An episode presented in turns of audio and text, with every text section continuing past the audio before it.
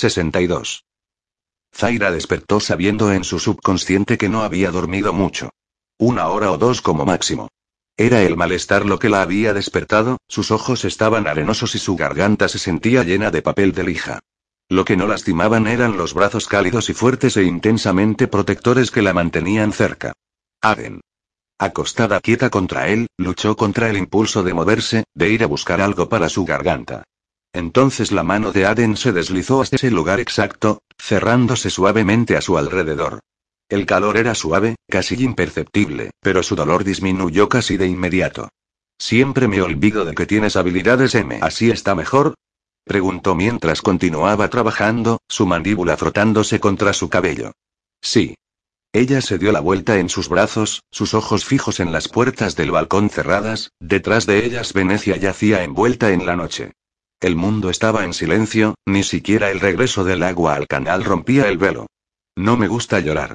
Necesitabas llorar, dijo Aden presionando los labios contra su sien. Me siento vacía por dentro, como si hubiera sido bien exprimida, dijo frotando el punto sobre su corazón. Por primera vez en una eternidad, sentía como si pudiera pensar sin los ecos de la pesadilla. ¿Crees que sea permanente? Sin esperar una respuesta, porque sabía la respuesta y no era algo que quisiera enfrentar en ese instante cuando podía ser como cualquier otra mujer normal, se volvió hacia él. Déjame ver tu labio, tu mejilla. Aden inclinó la cabeza, permitió que lo examinara. Ella se aseguró de que su toque fuera delicado, los besos que colocó sobre sus contusiones, suaves. Lo siento. Disculpa aceptada, dijo, como si supiera lo importante que era para ella que hiciera eso, que reconociera que ella había hecho algo mal y necesitaba pedir disculpas. Zaira no podía soportar que él simplemente esperara que perdiera el control y le hiciera daño. Presionando sus labios contra su garganta, ella saboreó su sabor, su esencia. La Sinet es un hervidero. Puedo sentirlo. Sin embargo, ella no abrió los informes de noticias, no quería la interrupción. ¿Necesitas estar en alguna parte? No. Él le sostuvo la cara en su garganta, su piel erizándose en respuesta a su beso. Estoy justo donde debo estar. El vacío en su interior se llenó de otras cosas más brillantes. Como la forma en que él la hacía sentir tan importante y tan digna de su tiempo, de su toque. La sensación era extraña y una parte de ella estaba asustada por la ligereza de la misma.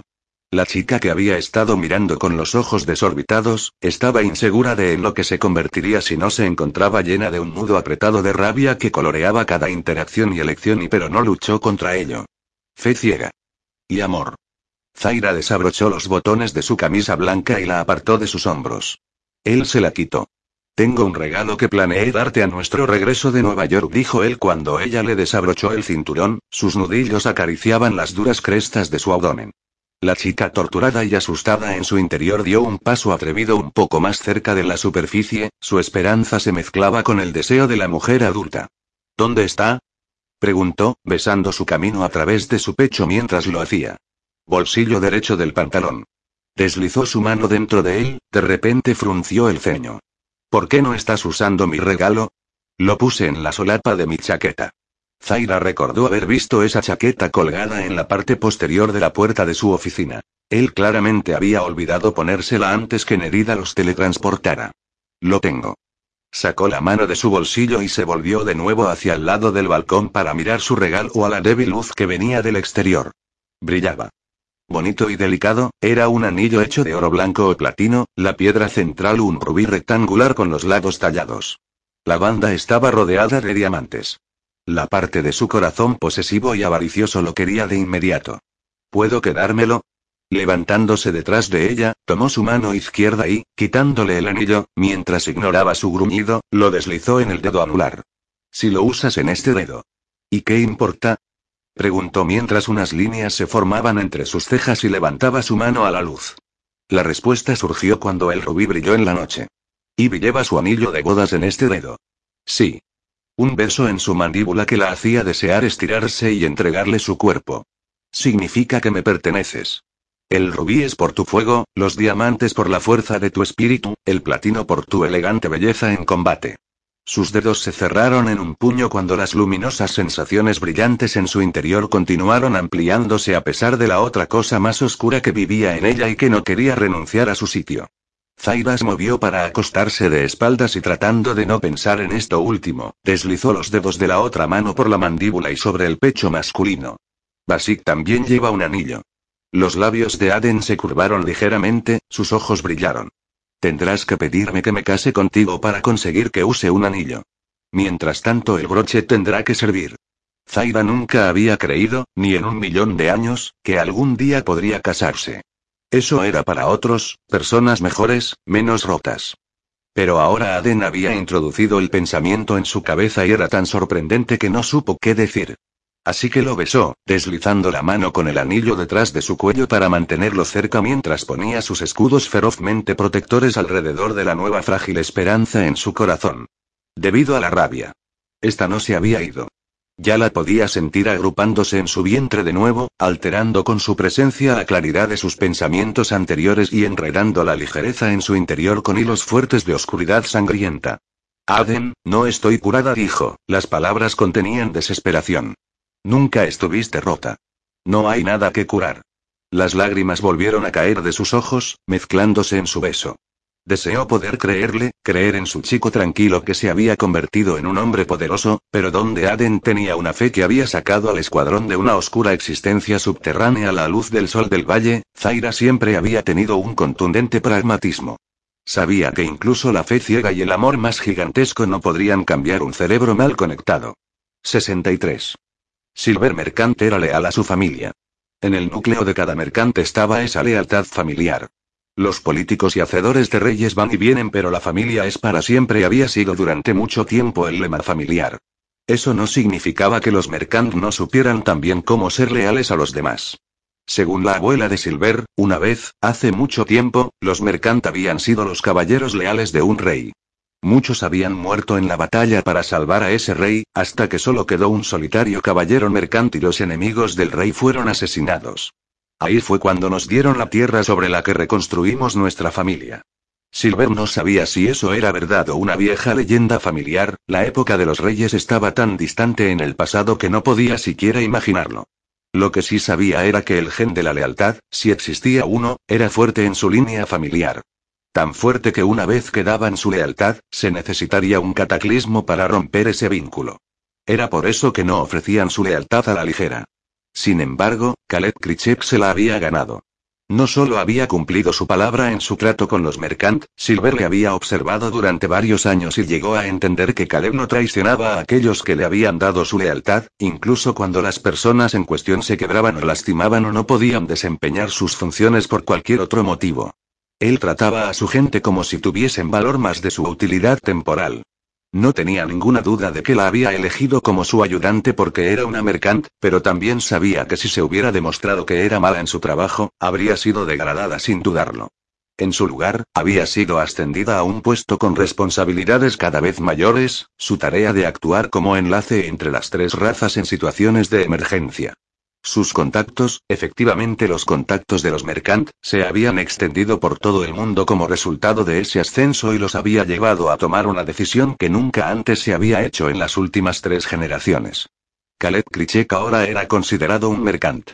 La decisión de decírselo no recaía en la abuela Mercant, pero a partir de ahora, sería tratado como un miembro de la unidad familiar. Ya le habían dado su lealtad, pero ahora, sin importar cuán mala fuera la situación, nunca lo abandonarían, lucharían por él y con él hasta la muerte. La familia siempre permanecía unida. Era por eso que los Mercant habían sobrevivido donde otros habían caído. Señor dijo, mientras cruzaba la puerta abierta de su oficina de Moscú una hora después que Nikita Duncan recibiera un disparo. Él no estaba en su escritorio, sino cerca de la estantería de la pared más alejada a la derecha, sacando un volumen en copia impresa. No entendía por qué mantenía esos volúmenes cuando tenía un enlace directo a la CINET, pero incluso los cardinales letalmente disciplinados tenían sus pecadillos. Silver dijo. ¿Has escuchado algún rumor sobre Sosana Omin? Nada más allá de lo obvio, maniobras financieras y juegos políticos para consolidar el poder. Querías hablar conmigo, dijo alejándose de la estantería. La matriarca de mi familia ha recordado algo que sucedió hace ocho meses que podría tener algo que ver con los acontecimientos de hoy. ¿El atentado contra Nikita? Silver inclinó su cabeza afirmativamente. La matriarca fue abordada a través de canales anónimos y fue invitada a unirse a un pequeño grupo de visionarios que darían un empuje al mundo en la dirección correcta. Ena Mercant aceptó. Por supuesto. A los Mercant les gustaba la información, y la mejor manera de obtener información era estar en el meollo de las cosas. Pero nunca volvieron a contactar con ella. ¿Cree que mi conexión con usted fue considerada un factor de riesgo demasiado alto? Una lástima, dijo Khaled, los ojos cardinales reflexivos. Si ella es abordada de nuevo, por favor déjale saber que no tengo problemas con que se una al grupo. La matriarca no tomaría amablemente que se le diera permiso. Caleb ahora era de la familia, y, como tal, tenía que entender a la familia. Ah. Caleb se cruzó de brazos. En ese caso, ignora esa última petición. Agradezco la información. ¿Le gustaría ver qué puedo desenterrar de Shosana y Min? Sí. Siempre es mejor estar armados antes de ir a la batalla. Esa, también, era la razón por la que Caleb encajaba en la familia Mercant. No solo era poderoso, sino despiadadamente inteligente. Empezaré ahora. Antes de irse, ella le dijo, ¿ha habido alguna actualización sobre el estado de Nikita? Caleb negó con la cabeza. Ella permanece en cirugía. Dile a Ena que la red puede sufrir un cambio de poder si Nikita muere, y si la oportunidad se abre, no hay nadie mejor situado para intervenir. Estoy de acuerdo, pero a la abuela no le gusta ser el centro de atención, y creo que aprecia a Nikita. Silver siempre había pensado que era porque las dos mujeres aceptaban sus naturalezas despiadadas, y ambas eran brutalmente leales con sus hijos. Sin embargo, pasaré la información. La red ya estaba en crisis después del atentado, la muerte de Nikita perturbaría las cosas de un modo trascendental. Si ocurría lo peor, los Mercant querrían asegurarse de que estaban listos para cabalgar las mareas de tormenta. Al llegar apresuradamente a San Francisco desde Yosemite con Lucas al volante, Sascha corrió al ala del hospital y la seguridad le impidió el paso. Se apartaron al instante en que la reconocieron, y cuando empujó las puertas con Lucas a su lado, vio a Sofía Russo caminando hacia ella. Sophie le dijo a la mujer que se había convertido en la mano derecha de Nikita a pesar del hecho de que era una ex hijota que no estaba de ningún modo en el silencio. Gracias a la amistad del marido de Sofía, Max, con un miembro del Arcriver, Sascha debía llegado a conocer bien a Sofía, y le gustaba cada vez más. Esta vez, pensó, su madre había elegido a alguien fuerte y leal. Los cirujanos tienen la hemorragia bajo control, le dijo Sofía, adelantándose para tomar las manos de Sascha entre las suyas. Unos finos guantes negros cubrían su piel para impedir la posibilidad de contacto con la piel, los escudos de Sofía eran problemáticos como resultado del trabajo que había hecho al escanear las mentes de los criminales más viles. Ellos tienen esperanzas. Sascha mantuvo esas palabras en su corazón. Nunca imaginé que estaría aquí, le dijo a su compañero cuando Sofía fue a buscar un vaso de agua. Nunca pensé que mi madre podría ser herida, ella es tan fuerte y despiadada. No fue sino hasta algún tiempo después de su deserción de la Sinet que Sascha debía empezado a entender que Nikita no era tan unidimensional en su búsqueda de poder como había creído una vez. El año pasado, conscientemente revisó la historia de Nikita y se dio cuenta de que, aunque a su madre siempre le había gustado el poder, lo había buscado con hiperimpulso hace 29 años y medio. Después del nacimiento de una hija cardinal de que necesitaba toda la protección que su madre pudiera proporcionarle. Había sido Nikita quien le había enviado el libro que le dio una idea del alcance de sus habilidades empáticas. Y fue Nikita quien se había asegurado de que Sascha sobreviviera hasta la edad adulta en un mundo hostil para los empáticos. Nikita no era buena, probablemente nunca sería buena, pero había sido todo lo madre que pudo ser para Sascha, dada su propia experiencia y la situación del mundo mientras Sascha estaba creciendo. Lucas la abrazó cerca, su tacto, su olor, el calor de su cuerpo, era su propia ancla personal. Una cosa sé de tu mamá, gatita. Ella es tan dura como un viejo lobo. Me imagino que probablemente está gruñéndole a los cirujanos en este momento. Sorprendida en una carcajada húmeda, Sascha miró cuando las puertas se abrieron de nuevo. No se sorprendió por completo al ver al hombre al otro lado. Su madre y Anton Nikiriakus siempre habían hablado más de lo que Nikita lo hacía con la mayoría de los sí. Sascha nunca había captado un lazo emocional más profundo, pero lo cierto era que ambos tenían fuertes escudos de titanio. Y ambos habían alcanzado la mayoría de edad en el silencio. ¿Tu madre está estable? preguntó Antoni. Han controlado la hemorragia, pero ella aún sigue en cirugía. Sin decir nada más, el jefe del clan Sinistar tomó posición de pie cerca de las puertas, las manos detrás de la espalda y su rostro patricio inexpresivo. Sin embargo, Sascha estaba segura de que había emoción en su interior. Su mera presencia allí lo confirmaba. Esa emoción tampoco estaba dirigida solamente a Nikita. Por ejemplo, este hombre poderoso y aparentemente en el silencio nunca había renunciado a su hija. Fait había dejado la Sinet, pero a diferencia de Sascha, jamás había sido separada de su unidad familiar. Antoni la había mantenido a salvo. De la misma manera que Nikita había protegido a Sascha cuando era una niña. Las tácticas de Nikita no habían sido maternales, ni habían sido suaves, pero habían mantenido segura a Sascha. Nunca dejes de ser perfecta, Sascha. Este es el resultado del fracaso. Nikita había llevado a Sascha a un centro de rehabilitación cuando era una niña, para mostrarle las cáscaras sin mente de aquellos que habían sufrido un borrado psíquico de su cerebro. Como advertencia, había sido dura y despiadada y la había marcado.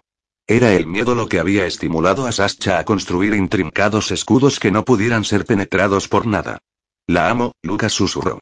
Creo que ella lo hizo lo mejor que pudo, dada su propia experiencia de vida.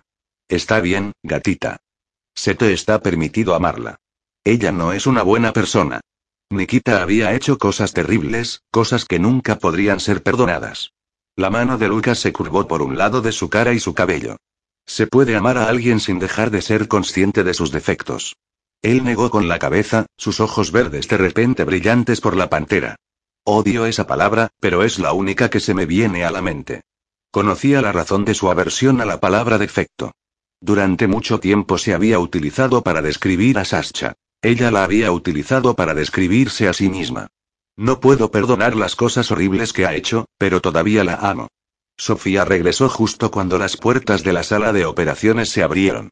La cirugía de la consejera Duncan ha sido un éxito, dijo el cirujano de cabello blanco, usando el anterior título de Nikita. Actualmente está siendo trasladada a una sala de recuperación. El corazón de Sascha dio un vuelco. Me gustaría verla. Tenemos que esperar a que se despierte. Le he dado la orden psíquica preestablecida que me pasó su médico personal. ¿Cuánto tiempo durará el proceso de curación? Sascha conocía a su madre. Nikita odiaría estar acostada, aunque no lo expresara con esos términos emocionales. Debido a la profundidad y la naturaleza de sus lesiones, tomamos la decisión de no utilizar técnicas de curación rápida. Esto permitirá una recuperación completa y más estable, pero llevará algún tiempo. Sascha agradeció al cirujano la información, y luego esperó a que él fuera a comprobar el estado de conciencia de Nikita. Pasó media hora antes que una enfermera fuera a buscarla.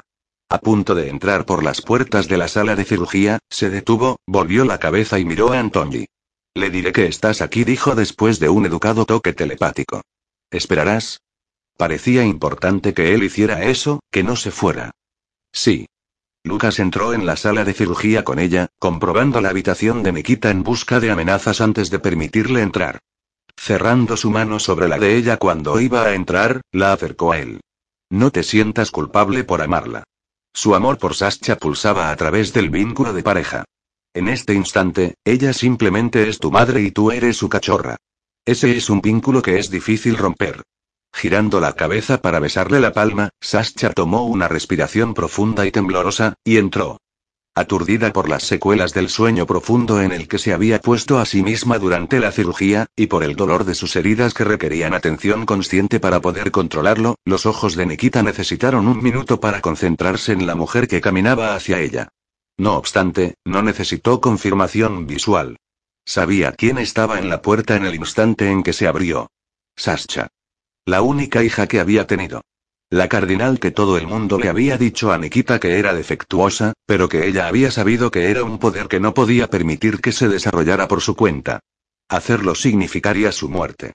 Así que había aplastado a su hija, y al hacerlo, le salvó la vida y la perdió para siempre. Madre. Sascha cerró su mano sobre la de Nikita, sus dedos calientes. El contacto fue perturbador. Nikita rara vez tocaba a alguien, y no había tocado a Sascha en años. Era la forma en la que había sido educada para ser, hasta que nada podía alterar las bases de su naturaleza. ¿Qué haces aquí? Las palabras salieron como un graznido.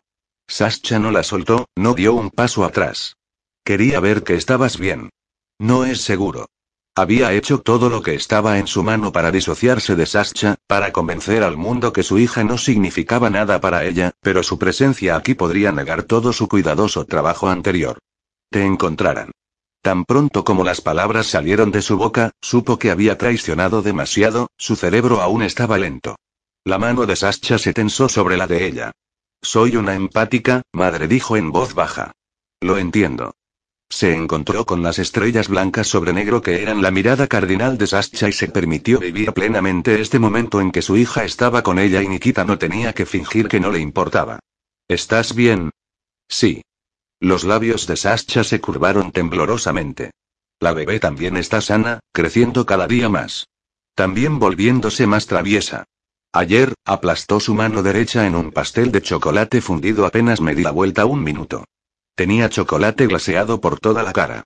Una risa que hacía que sus ojos se llenaran de destellos de color. Es la hija de su madre. Nadie podría decir lo mismo de Sascha. Donde Nikita era dura, Sascha era gentil. Donde la conciencia de Nikita era una cosa fluida que la había llevado a tomar decisiones que acabaron con vidas y destruyeron carreras, Sascha sacrificaría su propia vida antes de dañar a otro ser.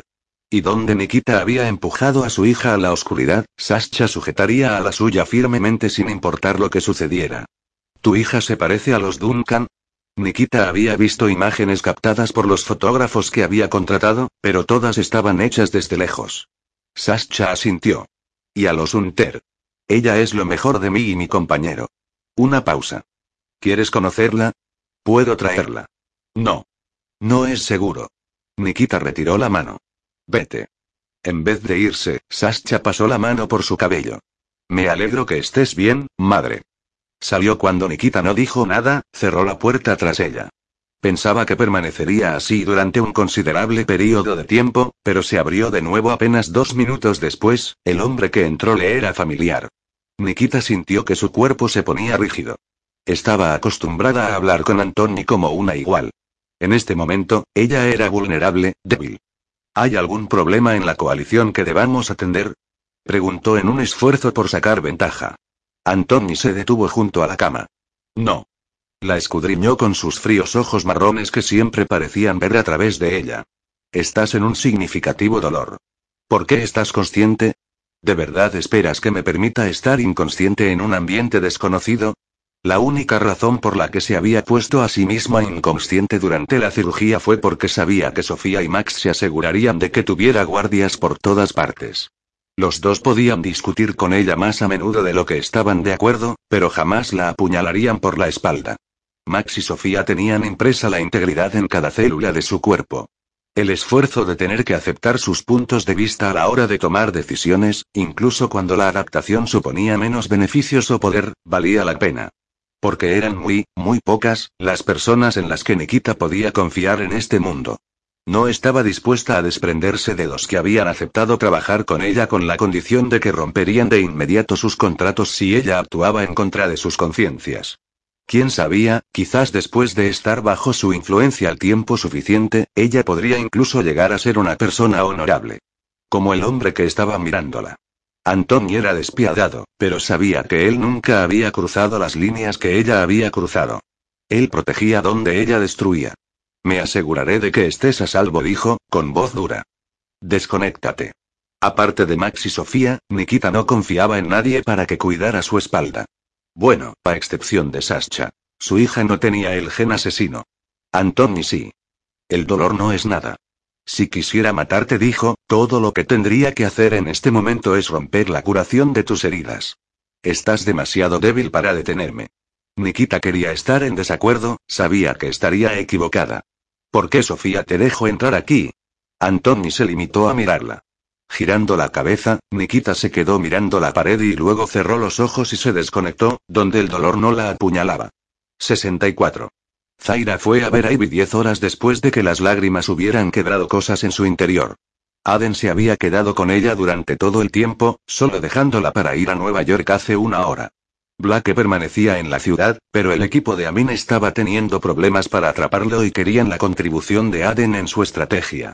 Lo único bueno era que Amin estaba seguro que Blake no había cometido ningún otro asesinato, estaba demasiado centrado en mantenerse con vida. Mientras tanto, Blacksea había dejado Venecia, llevándose a Olivia con ellos. Aden había autorizado su liberación cuando las exploraciones médicas mostraron que la mujer tenía daño neuronal en sus centros de memoria. Angustiada, recordaba a su hija, pero no tenía otra información útil. Y esa niña, para la intensa frustración y enojo de Zaira, permanecía entre los desaparecidos. Miane no había dicho nada y tampoco Zaira cuando se despidió de la Alfa Blacksea, pero ambas sabían que a Persepone se le estaba agotando el tiempo a un ritmo crítico, si aún seguía con vida. Necesito encontrarla, le dijo Zaira a Ivy mientras ayudaba a la y ayudaba a su amiga a armar un segundo enrejado para sus vallas. La idea de ella enjaulada de esa manera, de morir sin ver la luz del día. Negó con la cabeza. No. El rostro de Ivy era sombrío.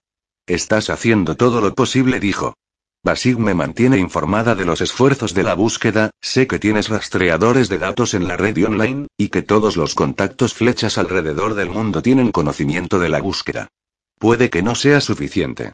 La furia renovada dentro Zaira estaba rígida y apretada y roja. Estas personas son inteligentes, Ivy. Es como si hubieran observado así puro y a otros grupos fracasar y hubieran aprendido de sus errores. Una mente fría detrás de todo esto. Bajo cero. Aden dice que no descarta las otras rachas, simplemente porque nunca estuvieran en el silencio no significa que no pueden ser malos o calculadores. La persona en la cima de la cadena alimenticia podría ser sí o humano o cambiante. Sí, eso es cierto. Ivy estuvo en silencio durante un minuto mientras martilleaba un clavo. Puedo sentir cierto nivel de emoción en todo momento y he caminado alrededor de personas humanas y cambiantes en la calle que me han dado ganas de temblar. Así lo hizo ahora, como si tuviera un recuerdo sensorial. Las malas personas son malas personas, y punto. Las palabras de Ivy llegaron demasiado profundo en los propios miedos de Zaira. Necesito saber si soy mala por dentro, se obligó a decir cuando tomó el martillo de Ivy, el rubí de su anillo brillando bajo la luz. Con sus rasgos contrayéndose en un ceño sombrío, Ivy apretó el pañuelo de algodón estampado que estaba usando para mantener el pelo apartado de la cara.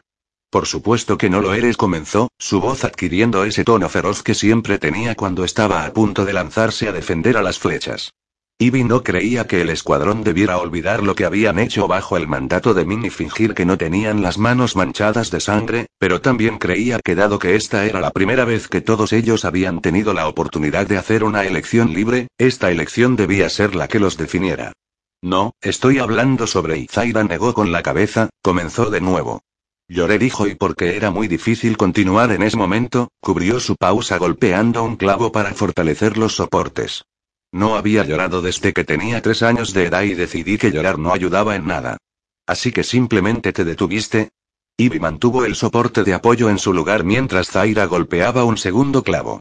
Dejando a un lado el martillo, Zaira probó el soporte para asegurarse de que aguantaría. Sí. Fuiste una niña dura.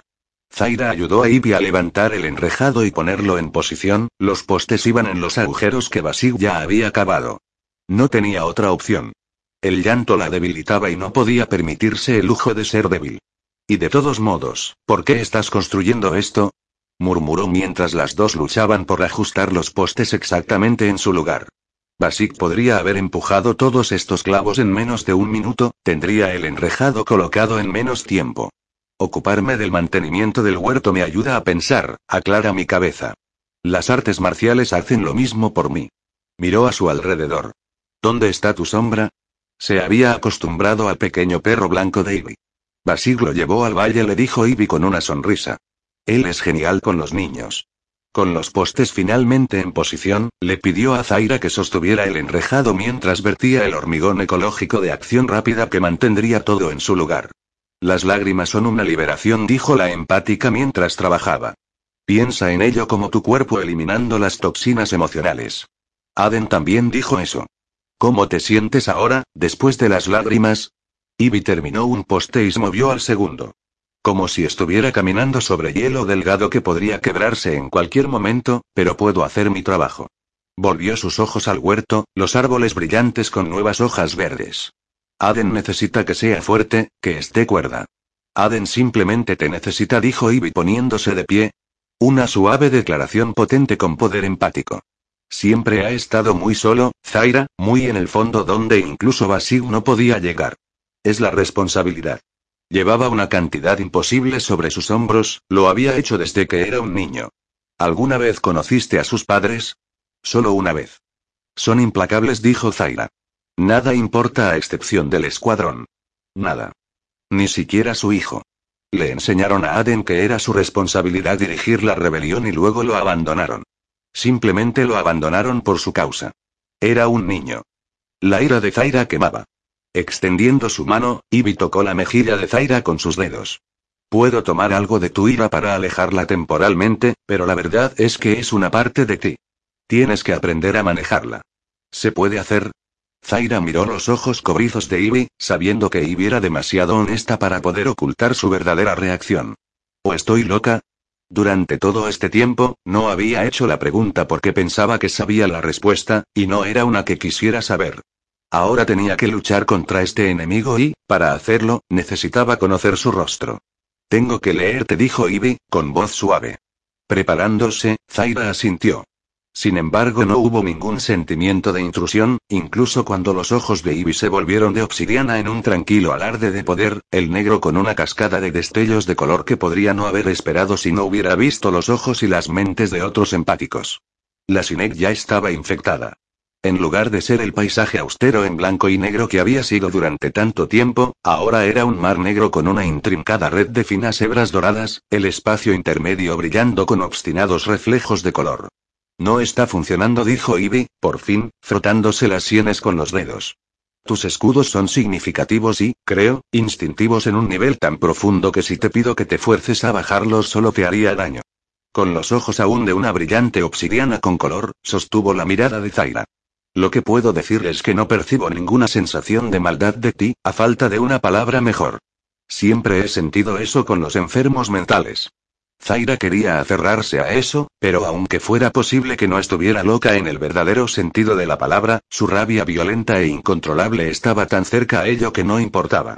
Su posesividad patológica hacia Aden era menos monstruosa ahora que él había elegido estar conectado psíquicamente con ella, pero la rabia seguía tan poderosa como siempre. ¿Puedes enseñarme a cómo manejar mi ira? Ivy cerró su mano sobre la de Zaira, su calidez empática se impregnó en las células de Zaira. Lo haremos juntas, dijo ella, las palabras una promesa. Tengo fe en que la chica que eligió dejar de llorar a los tres años de edad tenga la voluntad para conquistar este demonio. Fe ciega. Y amor. Aden regresó al valle después de pasar varias horas en Nueva York. Podrían decir lo que quisieran sobre Blake, pero el hombre era una flecha asombrosa en cuanto a lo que se refería a sus habilidades, estaba atrapado, pero no se daba por vencido. Frustrado por la falta de éxito en la cacería de ese bastardo asesino, quería encontrar a Zaira y contarle la operación completa, pero ella había dejado claro que quería tiempo a solas, y sería la primera en decirle que las necesidades de ellos dos no tenían preferencia sobre las necesidades de las flechas más jóvenes. Los cachorros necesitan ver a su alfa, le había dicho Renby. Se trata de la familia, de sentirse a salvo. Así que a pesar de que su alma ansiara a Zaira, se vistió con ropa informal y caminó a través del valle, disfrutando de las viviendas terminadas y de las que aún estaban siendo ensambladas. El aire era fresco pero no frío, y aunque los más jóvenes ya estaban dormidos, los niños mayores se sentaban a estudiar al lado de las ventanas y vio un vacilante juego de fútbol en curso en el espacio verde abierto. Señor. Se detuvieron cuando él se acercó. Seguid dijo, y cuando ellos parecieron rígidos e inseguros, pensó en esa llamada telefónica con Hugh, en los cachorros y adultos y alfas. ¿Tenéis espacio para un nuevo jugador? Su asombro fue tan grande que penetró bastante claro en la formación del silencio. ¿Usted, señor? preguntó la chica que parecía la mayor. Sí. ¿Cuáles son las reglas? Jugó con ellos durante una hora, consciente de la creciente multitud que los observaban, otros adolescentes y flechas adultas, incluyendo a su madre, que se había mudado en el valle con su padre. Pero no la única persona por la que estaba pendiente. Su intestino estaba hecho un nudo.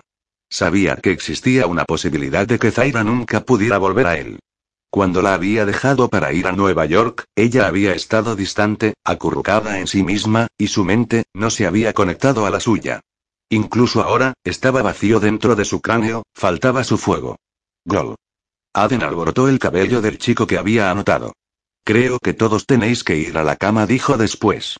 Un coro inmediato de sí, señor, pero ahora sin rigidez. Estos niños aún eran accesibles. Eso no significaba que no tuvieran heridas, pero con el cuidado adecuado, esas heridas sanarían. Te criamos para ser el líder del escuadrón, no para que pudieras perder el tiempo jugando con los niños. No me criasteis en absoluto. Dijo mirando al rostro de su madre. Una verdad contundente. En cuanto a cómo elijo dirigir el escuadrón, esa decisión es mía. Sabía que Marjorie y Naosi esperaban guiar a su hijo a donde ellos querían que fuera, se habían sorprendido al darse cuenta un día que él se había vuelto independiente y distante de ellos. A pesar de todo, los respetaba. Sin sus padres, no habría existido ninguna rebelión. ¿Estás pensando en responder al artículo del Beacon? Las luces brillaban en las ventanas de las casas a su alrededor, pero los ojos de su madre estaban sombríos. A mi manera y cuando sea el momento. Deberías eliminar el editor de Beacon. Eso hará llegar el mensaje. Madre, esa es la manera antigua. Aden no tenía intención de criar a la próxima generación para que pensaran que la violencia por sí sola era la respuesta. Vamos a trabajar con más inteligencia. Deberías escuchar a aquellos de nosotros que hemos vivido más tiempo, que hemos visto más. ¿Y que están atrapados en la prehistoria? Fue una voz familiar, una mente familiar deslizándose en la suya. Lamento la tardanza. Bo quería hablar, ver si teníamos algunas actualizaciones sobre los intentos de fomentar el conflicto entre las distintas razas. Tambaleándose por el subidón de fresco alivio porque ella hubiese elegido venir a él sin importar los temores de la locura que la perseguían, puso su brazo alrededor de sus hombros, vio que los ojos de su madre fueron a su unión. ¿Venecia? Fue todo lo que dijo Marjorie. Vacía. Todo el mundo ha sido reubicado y todo el mobiliario pronto será trasladado. Zaira deslizó su propio brazo alrededor de su cintura. Mi opinión es que conservemos la propiedad pero que la alquilemos. En el futuro, los miembros más jóvenes del escuadrón podrían utilizarla como base de operaciones encubiertas en caso de necesitar una en esa parte del mundo. Los otros alquileres proporcionarían una buena cobertura. Marjorie asintió antes de girarse a Aden. El hecho de que ella tuviese ojos grandes y gruesas pestañas en un rostro delicado le daban una apariencia casi de muñeca frágil. Era una mentira premeditada. Aden sabía que Marjorie Kai era tan implacable como una flecha. Eres mucho más débil en habilidad psíquica de lo que pretendimos, le dijo. Ve que esa debilidad no se extienda a tu liderazgo. Aden contuvo a Zaira cuando ella se habría abalanzado sobre Marjorie mientras su madre giraba sobre sus talones para irse. He oído eso un millón de veces, le recordó. Dejó de tener algún efecto cuando todavía estaba en mis primeros años de adolescencia. A pesar de la deserción, sus padres habían encontrado maneras de enviarle mensajes, esos mensajes siempre se habían centrado en la forma en que podría servir mejor a la rebelión a pesar de su calificación deficiente en el gradiente. Zaira frunció el ceño hacia él. ¿Por qué no le dices exactamente lo fuerte que eres? Me gusta imaginar la expresión de su rostro el día que se entere. Probablemente se atribuirá el mérito de ello junto con tu padre. Una sonrisa llenó sus venas. Cierto. ¿Te quedarás? ¿A dónde más podría ir? Con ese comentario agudo, ella comenzó a caminar hacia la sencilla casa de estilo cabaña que les había sido asignada en el valle. Los arquitectos del Arcriver habían tomado sus ideas y peticiones y elaboraron un plan de diseño general que se adaptaba a la gente que utilizaría los edificios. Incluso las casas más grandes, destinadas a las familias numerosas, llevaban el estilo cálido y natural que permitía un montón de espacio abierto y luz. Pasé por aquí antes, hablé con Beatriz y dijo Zaira. ¿Cómo está la muchacha? Curándose lentamente, la Edeabot la está ayudando. Le pregunté si quería mudarse con nosotros, ya que tenemos una habitación de invitados, pero otra flecha de su edad se acercó a ella a raíz de la situación con Blake y las dos están felices de residir juntas con otros tres compañeros de la misma edad. Mientras sepa que la oferta sigue abierta. Las luces comenzaron a apagarse a su alrededor, a pesar de que una buena cantidad de adultos seguían despiertos. Blake todavía está libre pero Amin mantiene la presión. Lo atraparemos. Y Krichek no ha descubierto nada que apunte a que cualquiera de nuestros sospechosos obvios pueda estar detrás de la conspiración, pero él también está pensando en hacer algunas visitas en persona. ¿Nikita? preguntó Zaira mientras llegaban a su cabaña. Con vida. Entrando, él cerró la puerta y, en la oscuridad, la arrastró hacia sí, trazando un camino de besos por su rostro para encontrar sus labios. Aden murmuró, justo cuando la lluvia golpeó las ventanas. He tomado una decisión. ¿Qué? Si de todos modos tenemos que hacer frente a las cosas malas, entonces deberíamos intentar disfrutar de lo bueno tanto como queramos.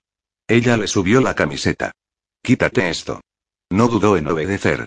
Lanzando el suave algodón a un lado, la ayudó a quitarse el uniforme. En el instante en que estuvo desnuda, él puso sus manos, su boca, sobre ella. Aún se medio y protestó ella. Robando sus palabras con un beso, envolvió sus brazos justo debajo de sus costillas y la subió.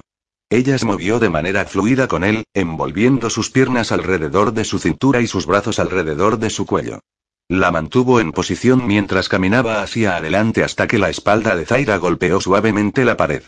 Apoyándola contra ella, él colocó la palma de la mano en la pared, la otra sobre el músculo liso de su muslo. Sentirla actuó como nitroglicerina en su sangre, desencadenando una explosión sensorial que aceleró su corazón y calentó su piel. En ese instante, con la lluvia envolviendo su mundo y el escuadrón en buenas manos durante las próximas horas, podría ser solo un hombre, simplemente Aden. Y Aden quería hundirse en la fascinante y peligrosa flecha que estaba en sus brazos.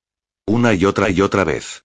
Me gusta esto, dijo Zaira definitivamente antes de pasar sus manos por su pecho, luego de vuelta hasta ahuecar una posesivamente sobre su nuca. Queriendo más contacto, Aden llevó su cuerpo hacia adelante, cambiando de posición para colocar su antebrazo por encima de la cabeza de Zaira. Apretó el pecho contra sus senos. Muy cerca, él vio sus pupilas dilatarse cuando sus pezones se endurecieron contra su pecho, sintió como el pulso femenino comenzaba a aumentar. Definitivamente estoy viendo los beneficios. Dijo él, moviendo la mano de su muslo hasta un pecho hinchado, apretó y moldeó mientras bajaba la cabeza y ponía la boca en su garganta.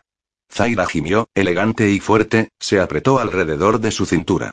Su piel era delicada bajo su boca, bajo sus dientes, sabía al hielo y al acero de ella. Hambriento, voraz, besó todo el camino hasta su cuello y a lo largo de la mandíbula hasta la boca. Ella se encontró con él beso con beso, caliente y salvaje bajo sus manos, una amante que reducía su control a cenizas. No existía control cuando estaba con Zaira, ni escudos, o barreras. Ella no lo permitiría y él no quería esos muros entre ambos. Deslizando su mano por su costado y sobre la curva de su cintura, él la acarició entre las piernas, más abajo. Miel líquida en la punta de sus dedos, sus pulmones protestaron mientras luchaba por respirar. Pero el aire estaba lleno de feromonas, lleno del exuberante aroma erótico de su deseo. Con cada inhalación llegaba otra ola primaria de calor sexual en su sangre. Ella se estremeció en ese instante y le mordió suavemente el cuello. Él perdió su ritmo, tenía que detenerse y concentrarse para reencontrarlo y justo cuando ella lo mordió de nuevo en ese punto exacto.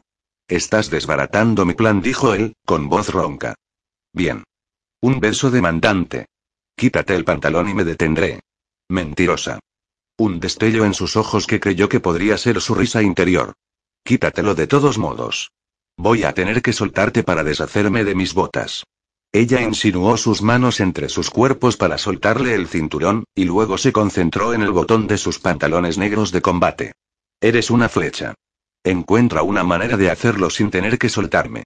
Con el estómago apretado cuando sus dedos rozaron la cresta de su erección, aceptó el reto y se puso a trabajar. Pasaron varios minutos, sobre todo porque Zaira estaba decidida a distraerlo y dado que estaba desnuda y hermosa y en un estado de ánimo sexual juguetón, tenía una clara ventaja. No que Aden alguna vez se quejara de ser seducido por Zaira. Finalmente logró quitarse las botas y la ropa restante, aplastó su cuerpo contra la pared, su pene duro como una piedra presionado contra su abdomen. Gané. Derritiéndose húmeda bajo sus dedos, ella le mordió el labio inferior y movió su cuerpo contra el suyo, su piel frotando sobre su erección palpitante. Creo que yo también gané. Aden deslizó su mano bajo su cabeza y la agarró del pelo para mantenerla en su lugar y así poder verla mientras acariciaba con los dedos sus pliegues resbaladizos de miel. Zaira hizo un profundo sonido ronco en su garganta, su placer un afrodisíaco primario que hacía que su pene palpitara.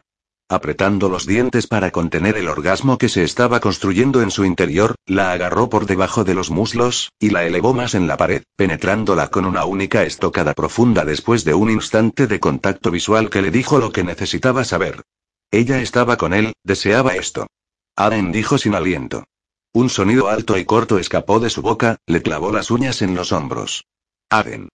golpeando las palmas de ambas manos a ambos lados de su cabeza cuando el sonido de su nombre en sus labios erosionó aún más su control, Aden usó un movimiento palanca para retirarse tanto como podía, dada la sujeción que ella tenía sobre él, antes de hundirse profundamente una vez más en otro empuje duro. Ella estaba mojada, el calor apretado alrededor de su polla y calor sedoso y flexible alrededor de su cuerpo. Mizaira dijo, su voz tan áspera que las palabras eran casi irreconocibles. Pero ella lo entendió, sus ojos se volvieron suaves de una manera que Aden sabía que solo él vería. Luego él volvió a moverse una vez y otra y otra vez y la espalda de ella se arqueó, su cuerpo bañándolo en calor renovado cuando el orgasmo se precipitó sobre ella.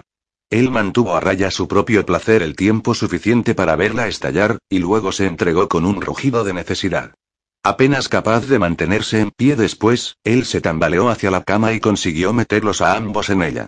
Después de eso hubo suspiros, seguidos más tarde por el suave roce de piel con piel, y las respiraciones mezcladas de dos personas que no querían estar en ningún otro lugar, sino el uno con el otro.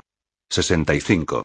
Shoshana Scott había estado casi fuera de la red desde antes de la caída del silencio y del consejo, pero Caleb sabía exactamente dónde estaba. Siempre sabía la ubicación de todos los jugadores peligrosos en la red. Shoshana podría no ser psíquicamente tan poderosa como él, pero tenía una mente políticamente letal. Obteniendo un bloqueo visual, se teletransportó a la puerta de su casa de Londres el día siguiente al atentado contra la vida de Nikita. El edificio había sido originalmente propiedad de Henry Scott, pero él lo había transferido como propiedad conjunta con Shoshana dos años de antes de su muerte, un signo sutil pero evidente de su relación en ese momento. Shoshana había sido definitivamente el miembro alfa de la pareja hasta las repentinas tendencias de Henry hacia la violencia. El resto de la herencia de Henry había ido a su grupo familiar, otra señal de la inteligencia de Shoshana. Atacar a una familia entera era un mal negocio. Ajustando el botón de la chaqueta de su traje negro, la camisa del mismo tono, se acercó a la puerta. Podría haberse teletransportado con la misma facilidad al lado de Shoshana, pero él también tenía su propia inteligencia política. La puerta se abrió delante de él, un miembro del personal uniformado lo invitó a entrar. Acompañándolo por el pasillo con suelo de mármol con incrustaciones, lo condujo directamente al estudio de Shosanna. La morena delgada, estaba de pie junto a una mesa sobre la que se extendían una serie de mapas impresos del antiguo Londres. ¿Has estudiado alguna vez el trazado de la ciudad? Le dijo cuando entró, el blanco frío de sus dedos trazando la ruta del río Támesis. Es un proyecto interesante para ocupar la mente. Y una excelente manera de evitar que la gente se fijara en lo que Shoshana estaba haciendo en su exilio autoimpuesto. No me di cuenta que tuvieras aprecio por la historia. Ella levantó la vista, los ojos azules de hielo se encontraron con los suyos. Es de la historia donde aprendemos lecciones sobre el futuro, ¿no es verdad? Caleb inclinó la cabeza, preguntándose exactamente qué había aprendido ella de la fracasada asociación de Henry con los Sipuro. Lo suficiente como para ser la mente maestra de una conspiración mundial. O quizás simplemente a ser una parte de ella. Entonces. Ella rodeó la mesa. ¿Te puedo ayudar en algo? Te has retirado de la vida pública. Vine a ver si estabas enfermo. La sonrisa de Susana fue fría, una falsa imagen que había perfeccionado al igual que había hecho él. He decidido que hay muchos más beneficios en centrarme en mis intereses empresariales. La política puede ser mortal, un hecho que Henry aprendió demasiado tarde. Una decisión inteligente. Miró alrededor de la habitación. Estaba llena de estanterías, libros encuadernados en piel alineados en ordenadas filas sobre la madera reluciente de los estantes. Pero, a diferencia de la biblioteca de Calais, no parecía que ningún libro hubiera sido leído. Pensó que era una puesta en escena, destinada a hacer que aquellos que no eran sí se sintiesen cómodos. ¿Están tus negocios funcionando bien? Estoy segura de que eres consciente de cómo están funcionando. Lo era. Shoshana había sobrellevado la caída del silencio e, incluso a pesar del contrato que había perdido ante Nikita, ella estaba ahora en una posición muy saludable. Silver se las había ingeniado para tener en sus manos los números exactos, por lo que sabía exactamente lo bien que a Shoshana le estaba yendo. Entonces has abandonado la vida política de manera permanente. Es mucho más seguro de esa manera. Ella echó un vistazo a un código de llamada entrante en la pantalla grande de comunicaciones en la pared a su derecha, ignorándola volvió su atención a él. Soy una superviviente, Caleb. En el post-silencio, la Sinet está buscando un tipo de gobierno que yo no puedo proporcionar. Lo que puedo hacer es aprovechar mis contactos para ubicar a las empresas Scott a un nivel superior antes que las demás empresas puedan situarse. Su lógica era impecable, pero su instinto le decía que estaba ocultando algo. Podría ser cualquier cosa desde operaciones en el mercado negro, espionaje industrial, hasta la participación en esta conspiración. Habría de mantener una estrecha vigilancia sobre ella. Incluso los planificadores más meticulosos finalmente cometían errores. Dejándola tras otro minuto de conversación donde no se intercambió ninguna información, procedió a comprobar a Min. El otro hombre estaba muy ocupado manteniendo Europa estable y según parecía estaba totalmente centrado en ello, pero él también era un gran estratega. Las fuentes de Silver habían regresado con las manos vacías sobre Min con excepción de un vago rumor de que había amenazado a un rival político llamado Kurebni. Puesto que el hombre en cuestión seguía siendo candidato en las elecciones contra Min, este parecía ser un rumor falso. A menos, claro, que hubiese puesto a Kuregni en ese puesto por razones propias, lo cual él era plenamente capaz de hacer. Sin embargo, eso era un procedimiento operativo estándar para muchos poderes en la red. Caleb estaba mucho más interesado en ver lo que sus instintos le decían sobre la probabilidad de que Min fuese parte de la conspiración. Su conversación fue breve y directa. Se fue con la impresión de que Ming no había renunciado a reclamar las flechas. Esa motivación podría explicar los atentados contra la vida y la reputación de Aden, pero no explicaba todo lo demás. A Ming le gustaba el orden, no el caos. Sin embargo, la idea de que todos los eventos sospechosos no tuviesen conexión alguna, que diferentes jugadores fueran los responsables de los distintos sucesos, parecía improbable. Aún así, no lo descartaría. La caída del silencio había sacudido a más de una jaula. Ming te quiere muerto le envió un mensaje a Aden. Estoy seguro de que eso no es una noticia nueva, pero debes ser consciente de que su intención sigue siendo fuerte. Aden respondió un minuto después. ¿Es nuestro titiritero? Desconocido. Demasiadas variables en juego. Podría ser el momento para que el alter ego de Caleb hiciera algo de investigación encubierta. Antes de eso, habló con los jefes de dos de las familias más poderosas y, aunque ambos dijeron todas las cosas correctas, los instintos de Caleb se pusieron en alerta máxima. Tanto Marshall como Rao están tramando algo, le dijo a Sara cuando regresó a casa. ¿Por qué te concentraste en ellos en primer lugar? Rao sigue siendo un jugador poderoso en el sudeste de Asia, pero la familia sufrió pérdidas significativas como consecuencia de la caída del silencio y esas pérdidas pueden continuar. Eso convertía a la familia Rao en una de las principales candidatas para el descontento. En cambio, Pax Marshall ha mantenido el barco estable, pero muestra todos los signos de ser un hombre que quiere la clase de poder que solo puedes obtener al nivel del Consejo, o la coalición. Caleb sonrió y, porque Sahara estaba con él, fue una sonrisa verdadera. Me recuerda a mí en cierto modo. La única diferencia era que los objetivos de Pax podrían oponerse a los suyos. Ambición y voluntad despiadada. Y sé exactamente lo peligroso que tú puedes ser. Sara se puso de puntillas para besarlo, sus manos apoyadas sobre sus hombros.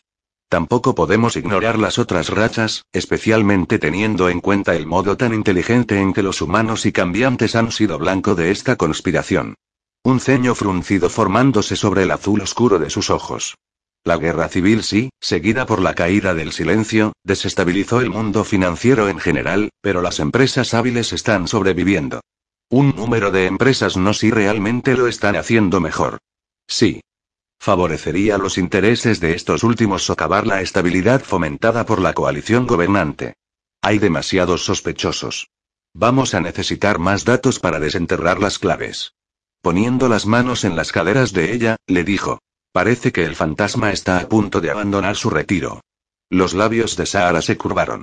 Siempre he encontrado al fantasma misterioso y deliciosamente sexy. Caleb la besó, la sonrisa de ella era una luz solar en los lugares oscuros y retorcidos en su interior. 66. Ahora que Zaira y tú estáis juntos, Ivy y yo podremos apartarnos de la atención de los medios, le dijo Basica a Aden mientras los dos ensamblaban otra cabaña al día siguiente del regreso de Aden desde Nueva York. El último informe de Amin dejaba constancia que Black había sido acorralado dentro de un perímetro de cinco manzanas. Ahora era cuestión de ir cercándolo. En cuanto a la conspiración y la operación para encontrar a Persepone, Zaira ya había organizado y estaban en curso varias operaciones de recolección de datos, y Aden había hablado con varias fuentes ese mismo día, más temprano. Todo lo que podían hacer estaba en marcha. La tarde pertenecía al valle y a sus flechas. Por difícil que fuera para Aden tomar esa decisión, dado lo mucho que el cautiverio de Persepone le recordaba a la infancia de Zaira, no podía ignorar a todos los demás niños a su cuidado.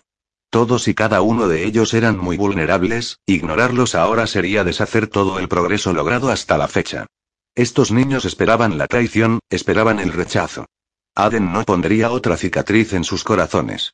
Zaira había estado de acuerdo con él, le había dicho que ella prefería trabajar en el valle que perder el tiempo enfureciéndose más y más por la falta de alguna pista viable.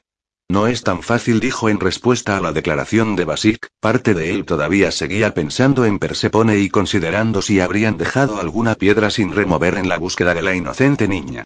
Perderla por los monstruos devastaría a Zaira. La idea de un niño muriendo en una jaula era su pesadilla personal. Con los músculos de su mandíbula tensos, regresó a su conversación con Basik. Ibi te hace mucho más accesible para el público en general.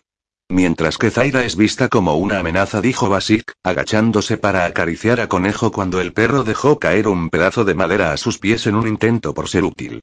Dedicada a mantenerte a salvo, pero de todos modos una amenaza. Miró a Aden desde su posición en cuclillas, sus ojos ya no tan remotos y fríos como lo eran antes. Eso es bueno. Tu compañera debe ser peligrosa por sí misma. Sí, era peligrosa.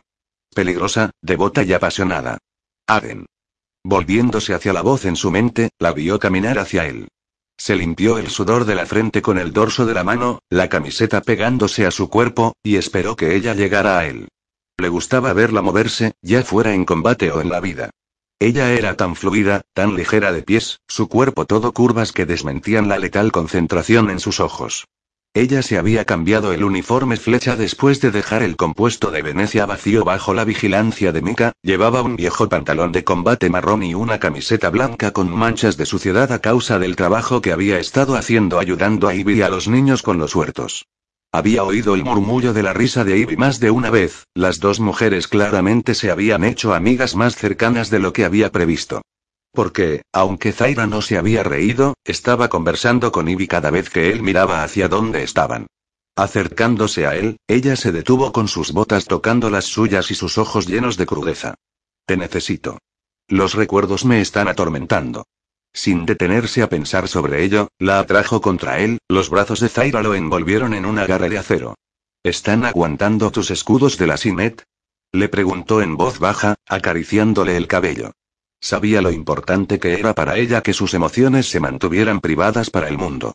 Si ella lo necesitaba, podría envolver los suyos alrededor de los de ella temporalmente. Un movimiento de cabeza contra él. Solo te necesitaba. Su mano aferró su camiseta. Ivy dice que ansiar tal contacto no es una debilidad, que todos hemos estado muertos de hambre por él toda la vida. Sí, Aden deslizó la mano por su espalda, permitiendo que ella sintiera su necesidad a través de su conexión psíquica. No era un verdadero vínculo, no con la mente de Zaira cerrada a él a excepción de un estrecho sendero, pero era suficiente para humedecer su alma reseca. Si eso era todo lo que ella le podía dar, le dolería profundamente, pero nunca la culparía por ello. Zaira había tenido hecha polvo su capacidad de confiar mucho antes de que ellos se hubieran conocido. Sin embargo, a pesar de todo, ella se había quedado, estaba luchando por él y por la vida que podrían tener juntos. Sabía que había hablado con Ivy, que tenía la intención de seguir trabajando con la empática para encontrar una forma de manejar la rabia que seguía robándole su razón sin previo aviso. Habría sido mucho más fácil y más seguro para ella haber retrocedido, pero su Zaira tenía un inmenso coraje. Y ella lo amaba de todas las maneras que podía. Ahora, ella se apartó después de otros cinco minutos de estar juntos en silencio. Tocando su mandíbula sin afeitar en una caricia inesperada, regresó con Ivy y los niños. Aden fue consciente de que varias flechas la miraban a ella y se giraban hacia él, pero regresó a su tarea sin decir palabra. No podía enseñar o entrenar a sus hermanos para este aspecto de la vida, cada flecha tenía que llegar a sus propias conclusiones y decisiones al respecto, aunque si alguno se acercaba a él, compartiría todo lo que no fuera privado. Unos minutos más tarde, se dio cuenta de otra presencia a su lado. Bajando la mirada, se encontró con una niña mirándolo. Ella también tenía suciedad en su camiseta, su pelo rubio pálido peinado hacia atrás en una coleta y botas de tamaño infantil en sus pies. ¿Dónde está tu casco? Le habían enseñado a todos los niños que si se acercaban a los sitios donde se estaba construyendo, debían usar cascos. Los enormes ojos azules parpadearon rápidamente antes de que se frotara una mota de polvo que estaba colgando de una pestaña. Lo olvidé. Aden. Atrapando el pequeño casco que Basir le lanzó, tras haberlo teletransportado durante la conversación, se lo entregó a la niña que ahora sabía se llamaba Carolina. No había tenido que acceder a los registros de datos, Zaira le había dicho telepáticamente el nombre un segundo antes, porque independientemente de cómo Zaira se viera a sí misma, los niños la veían como segura. Para desconcierto de Zaira, los niños flecha gravitaban a su alrededor como la pequeña Jojo había hecho en Rainfire. Querían estar a su alrededor cuando ella estaba cerca. Así que ella los cuidaba a su modo pragmático y profundamente honesto. Aden creía que los niños veían lo mismo que él veía, que el corazón de Zaira era tan puro como el de ellos. Tem dijo, bajando la mano para apretar la correa bajo la barbilla de Carolina. Ella frunció el ceño, su condicionamiento claramente había sido incipiente en el mejor de los casos cuando el silencio cayó y los protocolos de entrenamiento se cambiaron para enseñar la disciplina psíquica y emocional sin borrar ni sacrificar la capacidad de experimentar emociones. ¿Dónde está tu casco? preguntó ella de repente. Aden se lo había quitado antes, ahora se lo puso de nuevo. Tienes razón. Debo llevarlo. Asintiendo, ella siguió mirándolo, una niña de unos seis años con el ceño fruncido. ¿Hay algo que necesites, Carolina? Sabes mi nombre. Su sonrisa fue gloriosa. Zaira me lo dijo. Me gusta Zaira. Ella no es mala. Con su sonrisa borrándose, Carolina continuó mirándolo. Se agachó delante de ella para que no tuviera que estirar el cuello. ¿Qué sucede? preguntó, seguro de que quería algo.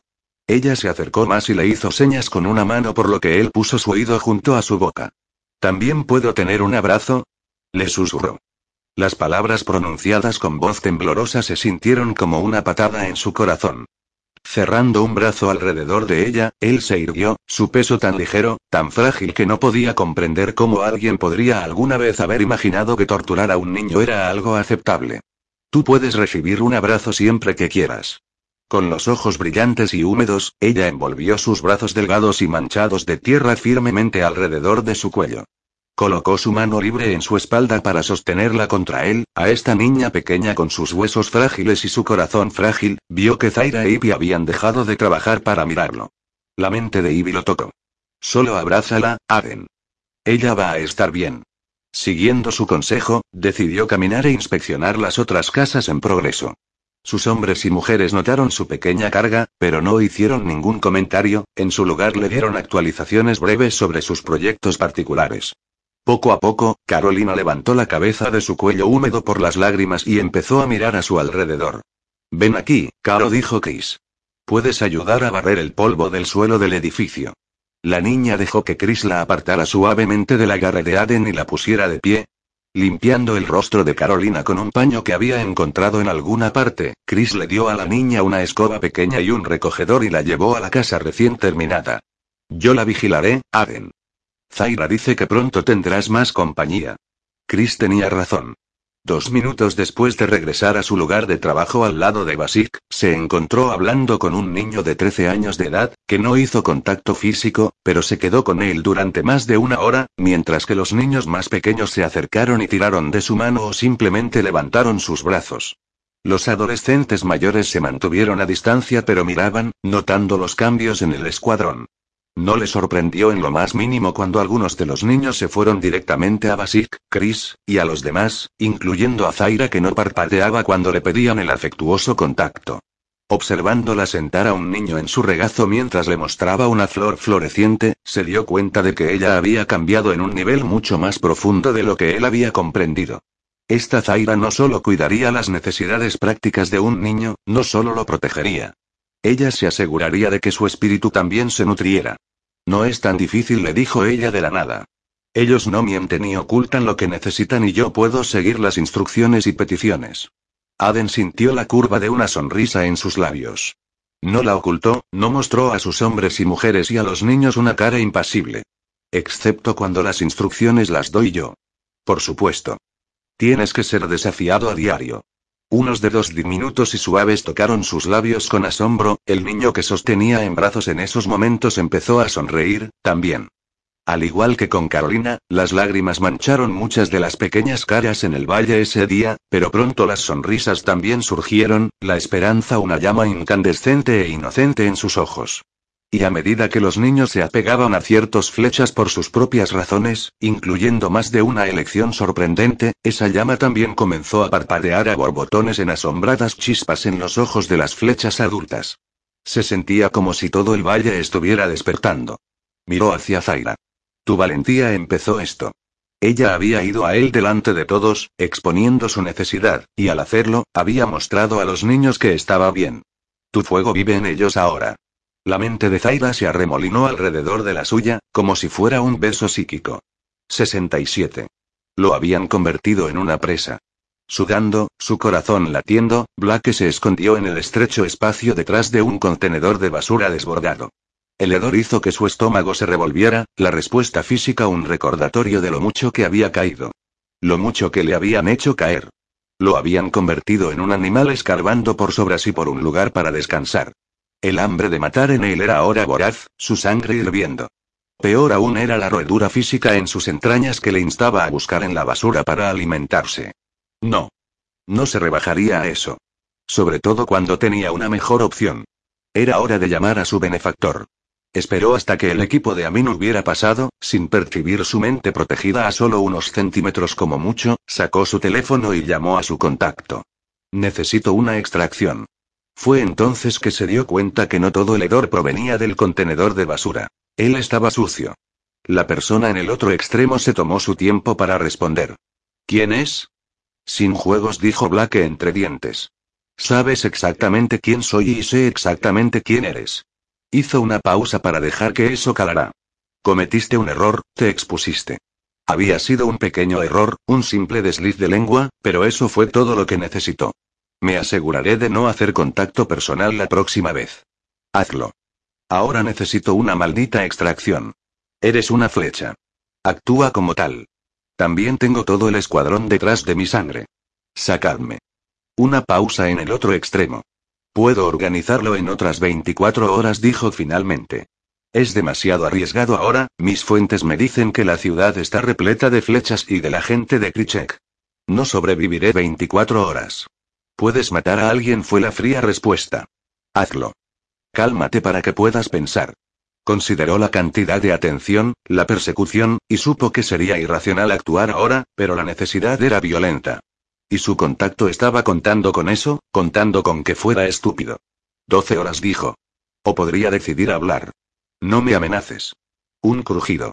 Procura estar en la siguiente ubicación exactamente en doce horas.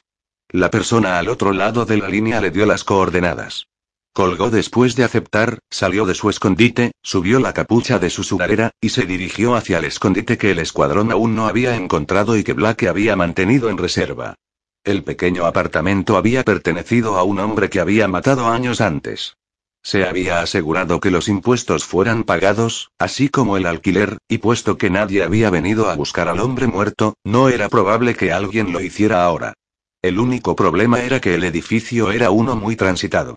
Demasiados ojos, demasiados testigos. Sin embargo, eso no importaba ahora. Todo lo que tenía que hacer era colarse sin llamar la atención, y seguir sin ser localizado durante 12 horas. Después de eso, él sería libre de nuevo. 68. Fue Tamar quien encontró la pista decisiva a la mañana siguiente. La mujer de 24 años de edad y con gran habilidad para las finanzas, que Aden había salvado de una orden de ejecución, había estado trabajando para él mucho antes que las flechas se rebelaran contra mí. El dinero para los apartamentos donde se encontraron los dos saboteadores vino de una sociedad ficticia, pero fui capaz de apartar las capas para conseguir un nombre, dijo. Ese nombre fue Ashley Smith. El hombre no fue difícil rastrear, dada la información que Tamar había descubierto.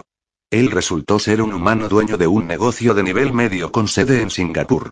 Corpulento, con una espesa mata de pelo negro y ojos marrones redondos que le daban un aire de sobresalto permanente, dirigía un negocio de importación-exportación que parecía ser totalmente legítimo.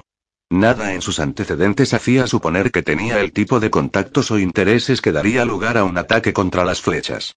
Sin embargo, él estaba haciendo llamadas frenéticas, noche tras noche, a un número de comunicaciones desconectado. Durante el día, constantemente se limpiaba el sudor usando un pañuelo, su rostro de piel morena demacrado. Las imágenes de vigilancia tomadas de sus propias cámaras de seguridad mostraban que se sobresaltaba en las sombras, como si esperara ser asesinado en cualquier instante. Él ha sido cortado de la nómina, predijo Aden antes de tomar la decisión ejecutiva de que Smith fuera traído silenciosamente.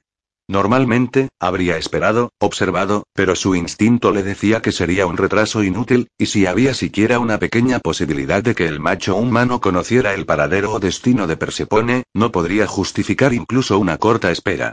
Basic entró y agarró a Smith mientras dormía, el telepuerto fue hecho tan rápidamente que solo alguien que hubiese estado en el interior de la habitación del objetivo y despierto en ese momento lo hubiera notado. Puesto que Smith dormía en un dormitorio separado del de su esposa, no hubo testigos.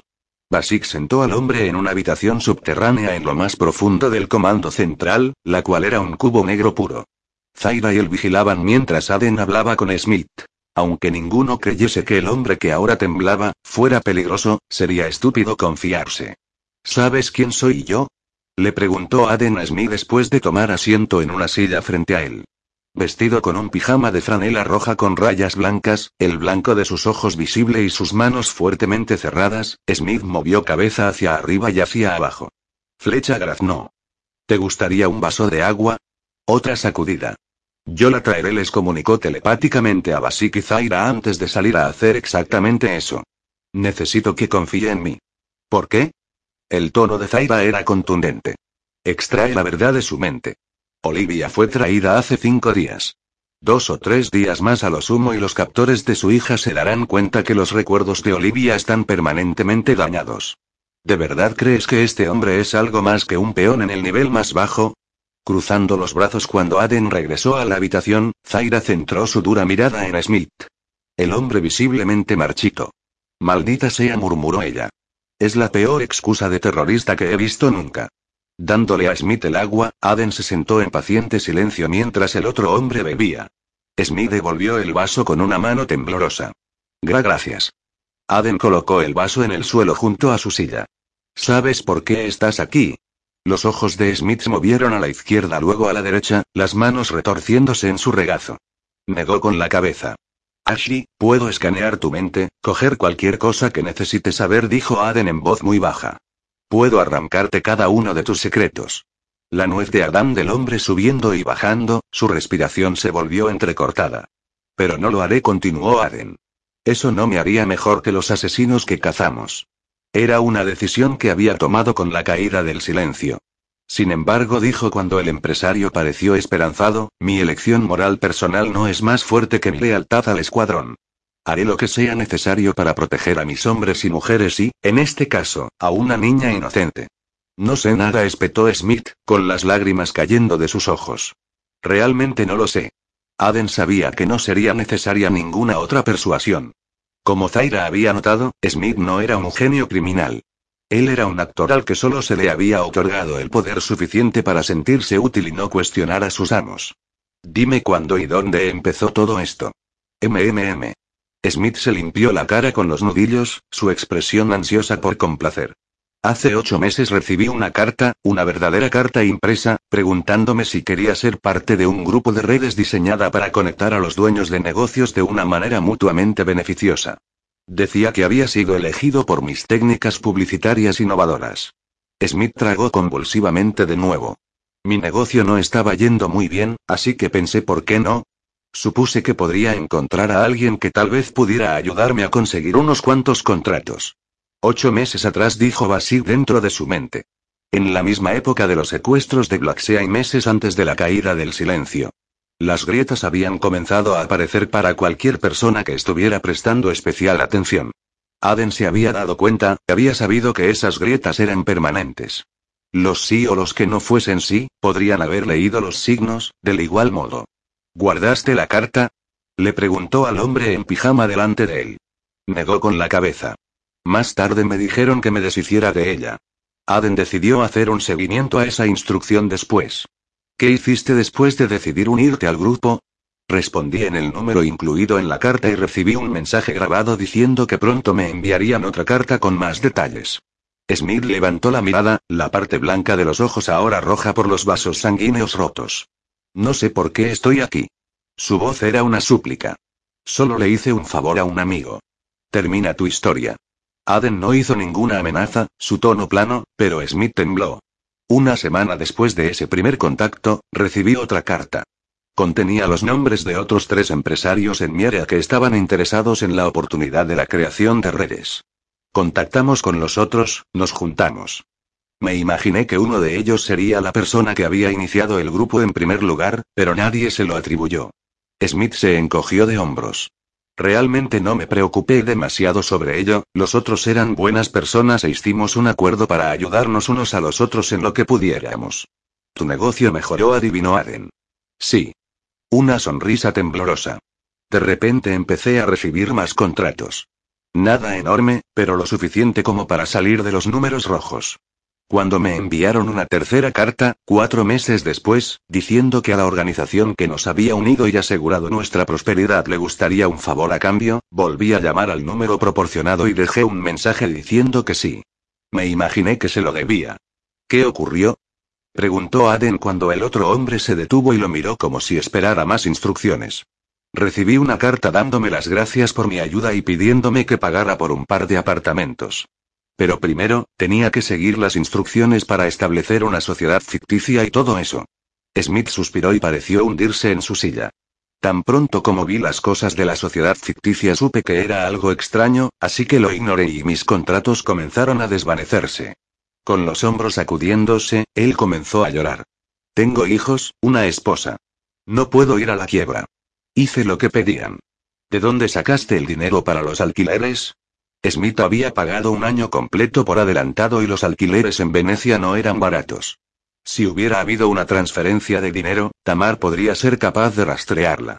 Me sobrepagaron unas facturas un par de veces, tal vez tres, y puesto que la carta decía que se me proporcionaría el dinero, comprendí rápidamente que el extra era para el alquiler.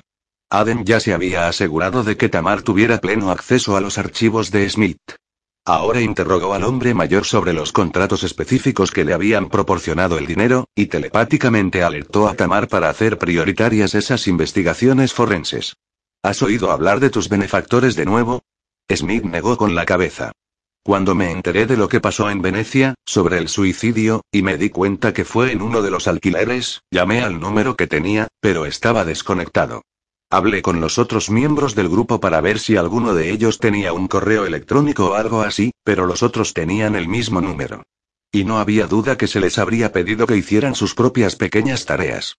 Resultó que Smith conocía la esencia básica de esas tareas, pero Aden obtendría los detalles de los otros.